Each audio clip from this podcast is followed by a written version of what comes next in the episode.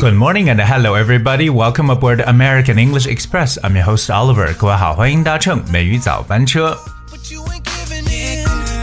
相信很多听友呢都是在一大清早来听我们的节目，So I want to say good morning to you all. 大家早上好。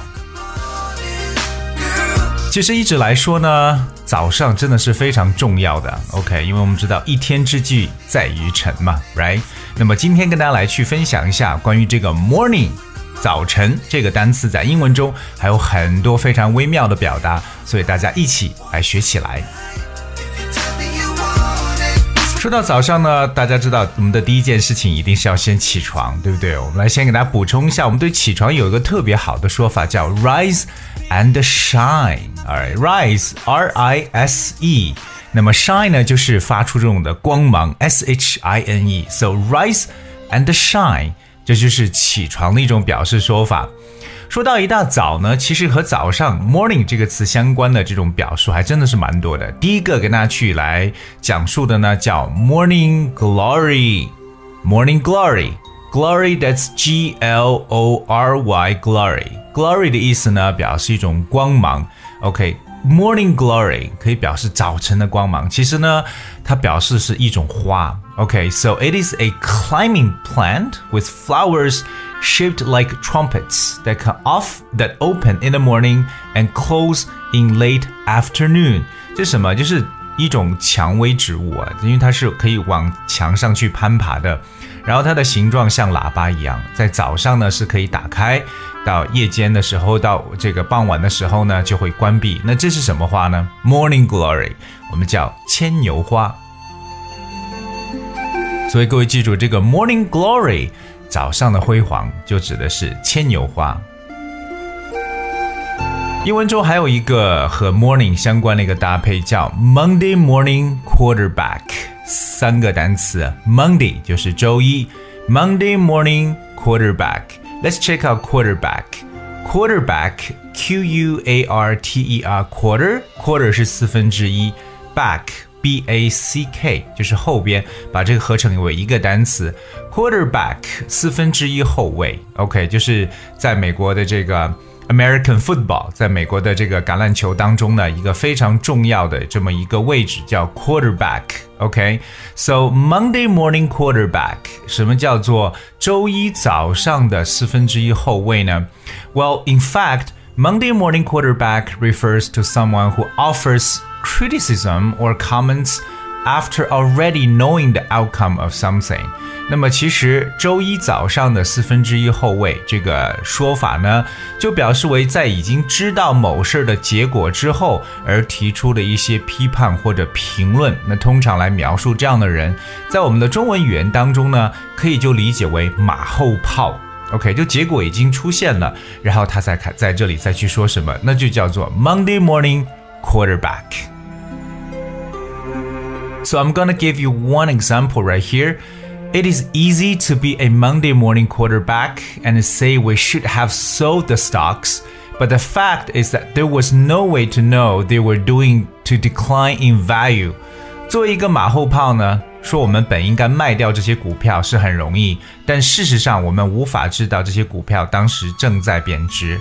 所以说，当一个事情发生之后，你再出来做评论，这就是我们在英文中所说的 Monday morning quarterback.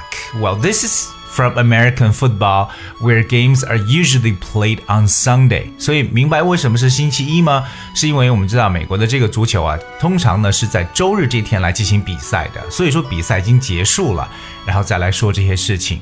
所以这就是我们中文来描述马后炮在英文中的对应说法 ：Monday morning quarterback。All right, another one I want to talk about is called morning sickness，早上的这种疾病是什么？我们知道 sickness，s i c k n e s s，morning sickness。What is morning sickness？大家会想不到早上为什么会有这种疾病症状呢？Alright, so morning sickness is basically the need to vomit that you know some women feel often only in the morning when they are pregnant, especially in the first month.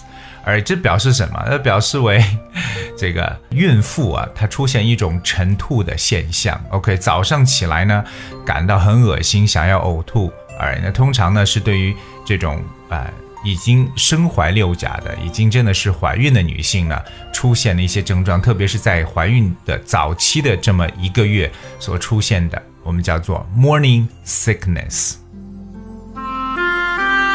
这里边说到了这个呕吐啊，叫 vomit，v o m i t，vomit，它就是这个呕吐的意思。So the need to vomit that some women feel, especially for pregnant women。我们说到这个怀孕的这个形容词叫 pregnant，p r e g n a n t，pregnant。Alright, so remember morning sickness，就是专门来表示这个孕妇这种晨吐的一种现象。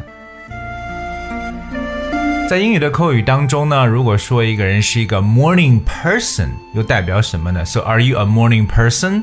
什么叫早上的人呢？这是英语中的一种常用的表述手法。A morning person means someone who is used to getting up early in the morning，也就表示为习惯早起的人。所以如果说你是一个起床很早的人，那就可以说 you are a morning person。那么反过来，如果我们说一个人是个夜猫子呢，就可以说 someone is a night person。That is a very direct way to say a morning person or a night person。 说到早上呢，应该是大家都觉得非常非常精神很好，然后呢，很积极的投入到自己的这个工作学习状态中的。But there is one thing which is called the Monday morning syndrome，可以有一个东西叫周一早上的这个综合症，我们也叫周一综合症吧。OK，or、okay, the Monday morning feeling。All right，Monday morning syndrome。I think it's same to say it's the post-holiday syndrome，我也可以叫假期综合症，因为我们过了周六周日这么一个 weekend 之后呢，很多人觉得，哎呀，我怎么又回到周一了，对不对？要开始新一轮的工作了，这个时候就会出现一种啊很忧郁的状态。所以我们还有一个说法叫做 Monday blues，你也可以叫做 Monday blue，OK？Blue 就是这种蓝色，对不对？蓝色代表忧郁，so Monday blue is the same to say Monday morning syndrome， 就是周一的这个综合症。我们说到这个综合症呢，叫 syndrome，that's S Y N D R O M E，syndrome，alright，Monday morning syndrome。但我觉得呢，其实啊、呃，不管是你有多长的假期之后呢，也很快的让自己调节一下，能够适应到这种学习和工作状态。So try not to let the Monday morning syndrome bothers you.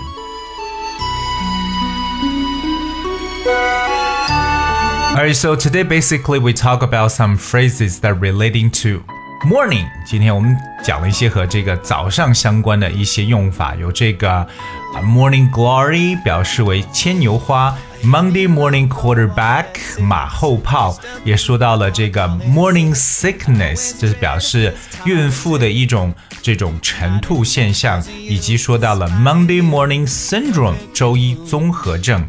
and I hope you guys will have a better understanding of how to use the word morning. Alright, I guess as we have for today's show，今天节目就到这里。最后呢，送上一首好听的歌曲《Good Morning Beautiful》，and I wish you guys a nice day.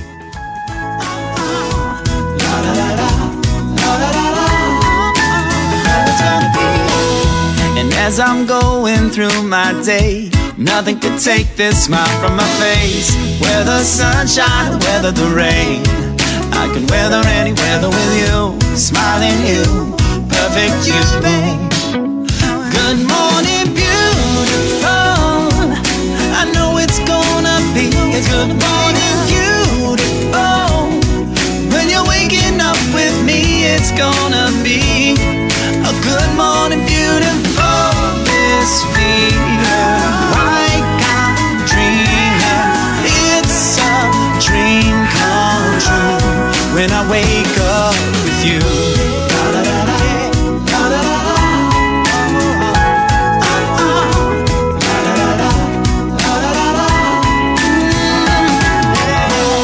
Sometimes this world is such a crazy place, but all I need is just to see your face.